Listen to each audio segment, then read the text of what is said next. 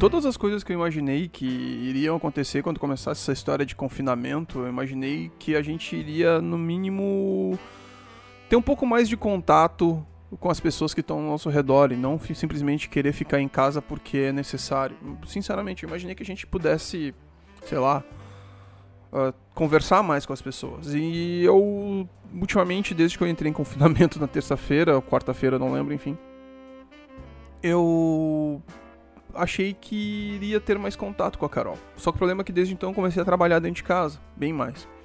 E, não, e faz 15 minutos que eu acabo de ser demitido do meu emprego, porque sim, paciência.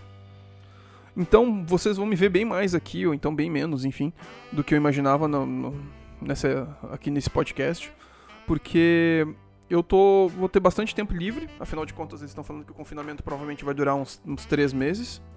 Eu não vou ter dinheiro, vou ficar tentando vender coisas na internet sem ter a menor ideia de como. E é isso. Uh, que, mas o que, que eu posso falar disso? Vou falar, já que eu fui demitido, vou falar um pouco sobre demissões que eu tive nos últimos anos. E eu não comentei várias delas. Eu trabalho com publicidade e propaganda desde 2009, 2008. A primeira, o primeiro trabalho que eu tive foi numa revista aqui em Porto Alegre em 2006, na revista Void. Todo mundo gostava da revista Void quando ela saiu. Ela era uma revista super boa. Só que uh, eu queria quando eu conheci o mundo da redação, eu queria trabalhar com o mundo da redação. E eu achei genial a forma como você pode fazer trabalhar com com textos, trabalhar com com reportagens. Eu, eu sou formado em relações públicas, estou fazendo publicidade e propaganda agora. Gostaria muito no futuro poder fazer jornalismo, mas enfim. Eu tive muito laboratório de jornalismo, jornalismo por causa dessa revista. Por sinal, a minha editora foi uma das pessoas que mais puxou a minha orelha. É, eu posso ter sido um bom idiota com ela, porque eu era muito inocente e ao mesmo tempo achava que o mundo tinha que ser justo. E eu achava que, enfim, várias coisas tinham que ser de um jeito.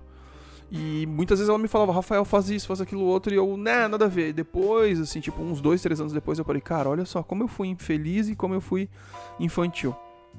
Ela tava, ela tava, por mais que ela fosse linha dura, ela era uma pessoa muito linha dura e ela era extremamente profissional. Ela. É, eu, eu ignorava. Muitas vezes ela falava assim para mim, Cara, faz o seguinte, tu não sabe, não sabe escrever, começa a escrever. Começa a escrever qualquer coisa. Começa a escrever, tipo, eu tinha feito uma vez uma entrevista com o Miranda do, do, do, do qual era o nome do programa do SBT? Fugiu. Astros, não é Astros, eu sei lá. Uh, ah, era o Miranda dos, dos ídolos, isso. Eu quase falei idosos, enfim.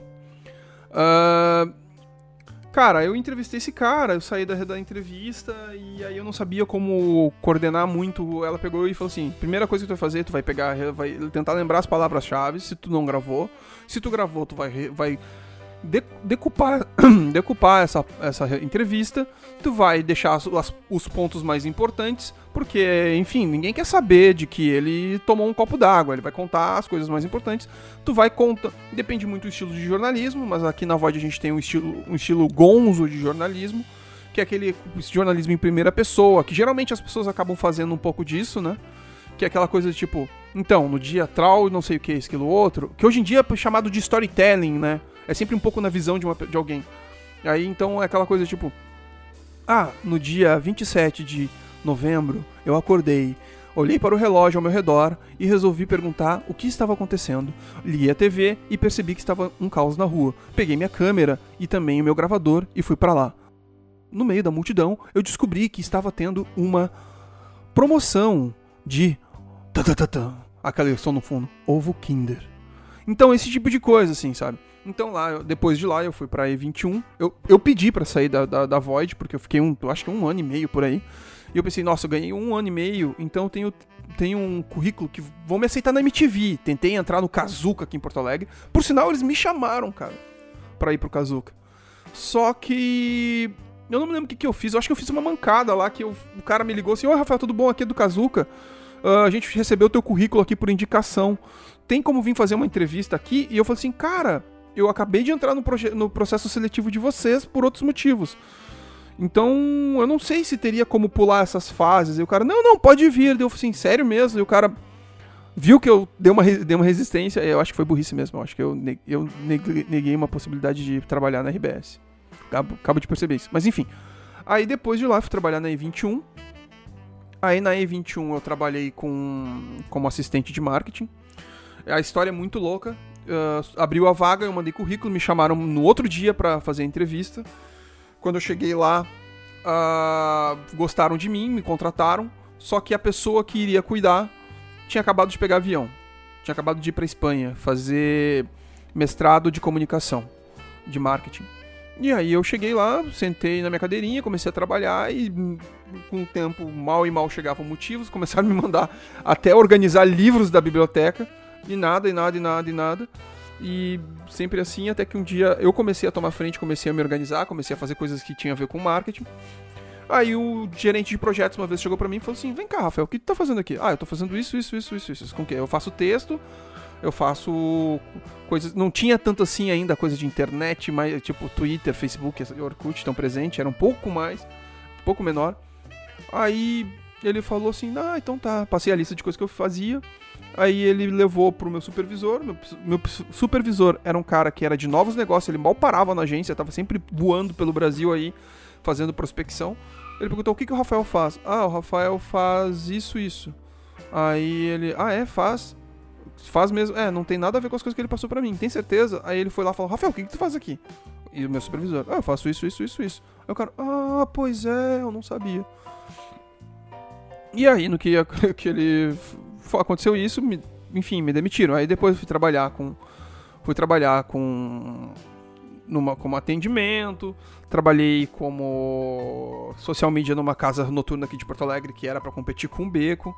Os caras ficaram, foram três meses de pura loucura, porque às vezes eu trabalhava das nove da manhã até as duas da manhã, porque era home office. E aí o. Às vezes o, o, cara que trabalhava com a gente era meio maluco, ele ligava assim, tipo, oh, por que isso aqui não entrou ainda no ar? Não sei o que, deu. Tipo, tinha que colocar fotos das últimas festas que tinham acontecido no final de semana. Só que o fotógrafo, às vezes, levava de. Ele queria sei lá, tipo, quinta, sexta e sábado, o fotógrafo começava a tratar as fotos no domingo de noite. Então entregava as fotos na terça-feira. Era sexta, era segunda-feira, às duas da tarde, ele já começava a cobrar das fotos. E eu entrava em contato com o fotógrafo e o fotógrafo na maior calma, assim. Ó, oh, Rafael, assim, eu não tenho só vocês de clientes. Eu tenho um monte de cliente. Eu tiro foto de foto, de festa. E, cara, muita coisa para tratar. Eu tenho que enquadrar, eu tenho que calibrar a foto, eu tenho que deixar as cores corretas, eu tenho que fazer passar filtro, tem que fazer isso, aquilo, outro, uh, escolher a melhor foto. E eu não vou passar bruto para vocês as 200 fotos, eu vou passar 40 fotos que são as melhores. E eu passava essa, essa informação pro meu chefe, meu chefe surtava. Às vezes era uma e meia da manhã, eu tava deitado vendo TV, como eu trabalhava no home office, eu não tinha, me preocupava muito isso. Ele, cara, ele me enchia todo mundo de osso. E ele era um, foi um cara que fez assim, ele, ele pegava, ele te xingava, e se tu fizesse alguma coisa que ele não concordava, ele fazia, ele mandava um e-mail para todo mundo. Mandava um e-mail para todas as pessoas do grupo da empresa que eu trabalhava, te esculachando. Falava assim: "Ah, porque não sei o que, blá, blá, blá. E quando ele errava, ele mandava um e-mail só para ti. Ah, desculpa, errei. Entendeu? Ele fazia um baita de um assédio moral que eu não aguentei e aí eu fui trabalhar numa clínica de cirurgia plástica. Essa clínica de cirurgia plástica, um dia eu vou contar uma histórias assim, tipo, foi um dos lugares que eu mais gostei de trabalhar. O, o dono era um cara muito gente boa, é um cara muito gente boa. Mas tem umas histórias muito sem pé nem cabeça, tipo, uh, uma, uma modelo muito conhecida aí que ela mudou por completo, ela não é mais modelo, quer dizer, modelo não, bailarina, sei lá. Uh, ela chamava atenção na Copa de 2000 e... Na Copa de 2014 aqui no Brasil. Nossa, essa pessoa em especial fez umas loucuras doidas, inventou história com jogadores de futebol. Quem se ligou nas histórias já sabe quem é. Enfim, eu vi ela correndo, eu, já, eu vi ela correndo pelada dentro do negócio lá, porque, enfim, ela corria pelada. E era isso aí mesmo, sabe? E o doutor, ele, cara, era um, é um cara muito gente boa. Ele extremamente profissional. E ele fala assim: não faz isso, tem mais cliente na clínica, não faz esse tipo de coisa. A mulher correndo pelada, é! E cara, uh, enfim. O, e aí de lá, eu pedi demissão e porque eu queria trabalhar com marketing único exclusivamente. Queria trabalhar em agência. Botei na minha cabeça que eu quero trabalhar em agência. Queria trabalhar em agência, queria trabalhar em agência, queria trabalhar em agência. Aí de lá eu fui trabalhar com uma agência que era na Zona Norte de Porto Alegre. Pra mim, é a melhor agência que eu já trabalhei na minha vida, que é a Conjunto Comunicação. Uh, tipo, é uma casa, uma ca... é literalmente uma casa mesmo, que eles adaptaram para uma agência. E aí, com isso, eles, é, é, tipo, eram vários escritórios e eles tinham também lá, eles davam almoço para nós. E com o almoço a gente não precisava pagar alimentação, né? Então era muito tranquilo. Cara, eu engordei pra caralho nesse lugar, de tanto que eu comia. A, a, eles dão um trabalho para todo mundo, assim, tipo, a, a tiazinha da limpeza lá, tinha vezes eu chegava assim e falava assim, ó, oh, meu Deus, Ju, eu não tô legal hoje, a gente conversava e às vezes eu não, tava, não ficava uma meia hora no mínimo conversando com ela e ela ali, tipo, ela fazendo chamarrão do pessoal, café. É, tipo, é uma família, assim, sabe? Foi o melhor festa de fim de ano que eu tive na minha vida também. Que eles levaram a gente pra um sítio e tinha churrasco e chopp à vontade. E deram também deram sorteios e também teve a também teve o como é que é? Fugiu a palavra agora? Ah, o amigo secreto. Cara, melhor lugar. Aí de lá eu eu pedi para sair porque eu achei que ia indo para uma outra agência eu ia ter mais condições. Eu fui burro, eu deveria ter ficado lá. Fui para uma agência que foi a pior agência que eu já trabalhei na minha vida. Eu não vou falar sobre essa agência, porque essa agência, cara, tipo, coisa de eu quase falar que iria para que eu iria denunciar um dos, dos sócios para a Polícia Federal. Polícia Federal não, para polícia, realmente por um monte de coisa. Depois de lá eu fui trabalhar numa, numa, numa, agência na zona, na zona sul de Porto Alegre, que ela era focada praticamente em fazer vídeos. Um dos clientes era meu Copo Eco. Ué, foi legal, a gente trabalhava, tinha escritório no shopping, então a gente tinha bastante coisa, assim, tipo, bastante coisa para poder ir comer, um valor muito mais caro. Aí dali eu consegui trabalhar numa agência aqui na, na perto de, não perto de casa, mas aqui na zona norte de Porto Alegre que foi a agência que eu tava o tempo inteiro dizendo. Essa é a agência que eu sempre falo, né? Tava o tempo inteiro dizendo, gente, a gente precisa de um atendimento. Gente, a gente precisa de um atendimento. Gente, a gente precisa de um atendimento. Gente, a gente precisa de um atendimento. Gente, a gente precisa de um atendimento. Gente, a gente precisa de um atendimento. Em junho, foi a última vez que eu falei, gente, precisamos de uma pessoa que fique, que fique única, exclusivamente focada em atendimento. Única, exclusivamente focada em atendimento meu chefe olhou para mim e falou: Não, não precisa. A gente trabalha com WhatsApp, a gente vende o WhatsApp como ferramenta de trabalho, porque a gente conquista clientes através de WhatsApp. E a gente, se a gente falar, se a gente começar a ter atendimentos uh, falando conosco, esse tipo de coisa, fazendo nosso papel, a gente meio que quebra um pouco o nosso argumento. Os três clientes masters pediram para quebra de contrato por causa disso. Três clientes masters. Por quê? Qual foi a justificativa? A mesma. Faz quatro, faz quatro meses, não, faz mais de meses, faz mais de. faz quase um ano. Eu tinha, eu tinha entrado na agência fazia nove meses. Quase um ano que não vem ninguém aqui. E geralmente eram os chefes que iam. Só que os chefes estavam tão preocupados em querer prospectar que eles não não estavam mais visitando. E eles assim, ó, falaram a mesma coisa. A gente não sente mais que vocês estão atendendo a gente. A gente não sente mais a, presença de vocês. Vocês só nos atendem através do WhatsApp. A gente tá cortando, cortando o contrato. Os três saíram. No que os três saíram, eu senti pronto. Quem vai, vai rodar sou eu. Exatamente. Fui eu que rodei.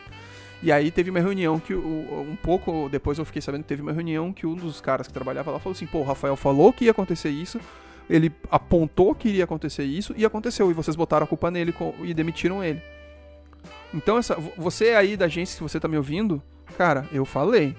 Enfim, aí de lá eu fui trabalhar na RDC TV, deu nem 15 dias que me contrataram. Fiquei lá até o começo desse ano, até que surgiu uma possibilidade de eu ir trabalhar nessa, nesse trabalho que eu tava agora e que eu acabei de ser demitido. Que eu fui para lá, pensei, caramba, cara, aqui eu vou conseguir carteira assinada, porque tudo, a maioria dos lugares é tudo PJ, ninguém quer trabalhar com carteira assinada. Consegui uma carteira assinada, tava trabalhando bem, e por causa do coronavírus, continuarei em casa. Sendo que agora eu estou em casa e estou fazendo home office. É isso. Bom, uh, dentro de um tempo, sim, então, começar esse podcast começar a ganhar popularidade, é, provavelmente eu entre naquele grupo de pessoas que vai falar: Oi, assina meu PicPay, assina meu Catarse, veja o meu Patreon, me colabore com 10 reais, 5 reais, não sei o que. Porque, pelo visto, vai ser a única forma de eu conseguir pagar as contas. E eu tô num nível de. Enfim.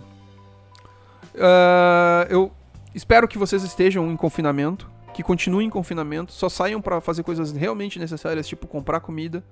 Quem puder trabalhar de casa, por favor, faça isso. Se você não tem o que fazer, é obrigado a sair. Por favor, se cuida, usa álcool gel, lava, lava a mão, evita comprar máscara porque a máscara é para pessoas que realmente precisam, a não ser que você esteja com infectado. Meu pedido é esse. É, fique em casa. E é isso, gente. Uh, eu não sei como é que vai ser daqui os três próximos meses. Já falei com a minha família. Vão tentar me ajudar do jeito que dá. Eu duvido que eu vou conseguir um emprego tão, tão rápido. Eu acho que daqui uns seis meses no mínimo. Por causa dessa porcaria toda. Vai ser muita gente sendo demitida. E é isso, cara. Se a gente tivesse uma pessoa que estivesse fazendo bem o trabalho dela como presidente, teria como contornar isso com tranquilidade, sabe? Tipo, mesmo em casa, as pessoas trabalhando de casa, sabe? Mas pelo visto. É. É isso aí. Até a próxima, até semana que vem, ou até antes, vai que eu comece a ficar realmente entediado e comece a querer fazer coisas. Talvez eu volte a fazer coisas no meu canal. E é até mais. Abraços. Se cuidem, cuidem um dos outros, cuidem principalmente das pessoas mais velhas. Eu consegui convencer a minha mãe a não sair de casa. Ela tá confinada em casa. Cara, tu não sabe. Eu já falei para ela, se for o caso, eu vou aí na tua casa, a gente passa uma tarde junto, no mínimo. Mas comecei a sentir por acaso que eu tô com algum tipo de coisa. É, é bom. É isso. Abraços a todos. Até a próxima. Falou.